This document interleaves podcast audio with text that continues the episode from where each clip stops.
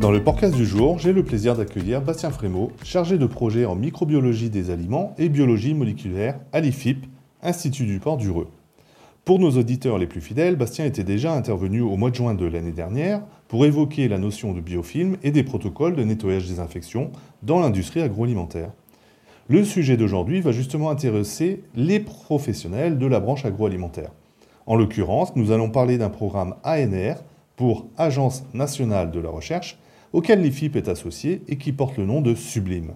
Sans en dévoiler toute la substance, il s'agit, via cette étude, d'accentuer les efforts en matière de protection des consommateurs en ciblant un germe responsable d'intoxication alimentaire grave, l'Listeria monocytogenes. Bonjour Bastien. Bonjour Yannick. Pouvez-vous nous rappeler votre rôle au sein de l'IFIP et quelles sont les missions qui vous sont confiées?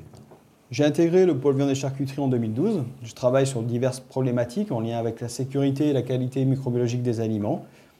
Et à ce titre, je participe à plusieurs programmes de recherche et développement et réalise de nombreuses prestations et formations. Justement, en parlant de programmes de recherche, il y en a un qui vous mobilise dès cette année. Pouvez-vous nous en parler? Effectivement, il s'agit du programme Sublime qui a été accepté à l'appel à projet ANR en 2022 pour une durée de 4 ans. Et il fédère 6 euh, partenaires scientifiques, incluant deux centres techniques, donc Actalia et l'IFIP, l'ANSES Boulogne-sur-Mer, l'ANSES Fougères, l'INRAE et et l'IUT de Saint-Brieuc. Et qui est la coordinatrice de ce projet? La coordinatrice du programme, c'est Graziella Midley de l'ANSES Boulogne-sur-Mer. Dans quel contexte ce programme a-t-il vu le jour? Ce projet a été initié dans le cadre du RMT Clean, coordonné par l'ACTA, et euh, qui est piloté par Catherine Street du CTCPA.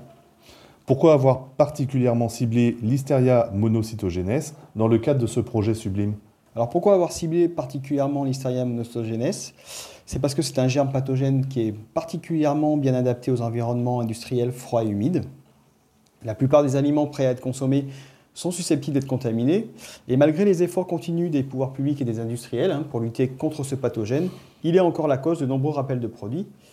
Et bien que la maladie reste relativement rare en France, il s'agit quand même de la deuxième cause de mortalité d'origine alimentaire. Quel est l'objectif final de ce programme? Donc la finalité de ce programme est de déterminer des indicateurs prédictifs du risque de contamination par l'Hysteria monocytogenes des surfaces dans les environnements agroalimentaires.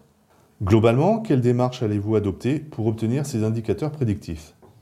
Alors, Les partenaires du programme Sublime, dont l'IFIP, vont réaliser des campagnes de prélèvement au sein de divers sites de production issus de trois filières agroalimentaires charcuterie, produits végétaux et produits de la pêche. L'idée euh, au global étant de collecter un jeu de données complet qui va nous permettre de corréler via une analyse statistique poussée certains paramètres qui peuvent être environnementaux, chimiques, biologiques ou moléculaires à la présence ou non de l'Hysteria monocytogenes sur les surfaces d'atelier. Nous espérons ainsi pouvoir déterminer des indicateurs quantifiables qui nous permettront de qualifier un environnement vis-à-vis du risque d'implantation de ce pathogène. Les analyses réalisées dans Sublime nous permettront entre autres de déterminer le contenu taxonomique et fonctionnel de la flore de surface, de caractériser les isolats de Hysteria monocytogenes par séquençage du génome entier ou via des analyses ciblées de protéomiques, et d'aller plus loin sur la compréhension des mécanismes impliqués dans le maintien de ce pathogène sur les surfaces d'atelier. Au final, comment les entreprises de l'agroalimentaire pourront-elles bénéficier des résultats de vos recherches? Donc la détection, voire la quantification de ces indicateurs qui seront identifiés permettra de proposer à chaque entreprise des recommandations ciblées pour prévenir de manière efficace et durable le risque de contamination de leur atelier par l'Hysteria monocytogenes. Par ailleurs, les connaissances qui seront acquises hein, et les méthodologies développées pour la détection et la quantification de ces indicateurs seront euh, également mis à la disposition de tous les acteurs des filières agroalimentaires. Et à ce jour, euh, les campagnes de prélèvement ont-elles déjà commencé? Elles n'ont pas encore commencé, mais elles vont commencer dès cet été et jusqu'au début de l'année prochaine. Eh bien, rendez-vous dans ce cas-là en 2027, dans 4 ans, pour faire le bilan. Merci pour vos explications, Bastien, et à bientôt. Merci à vous, Yannick. À bientôt.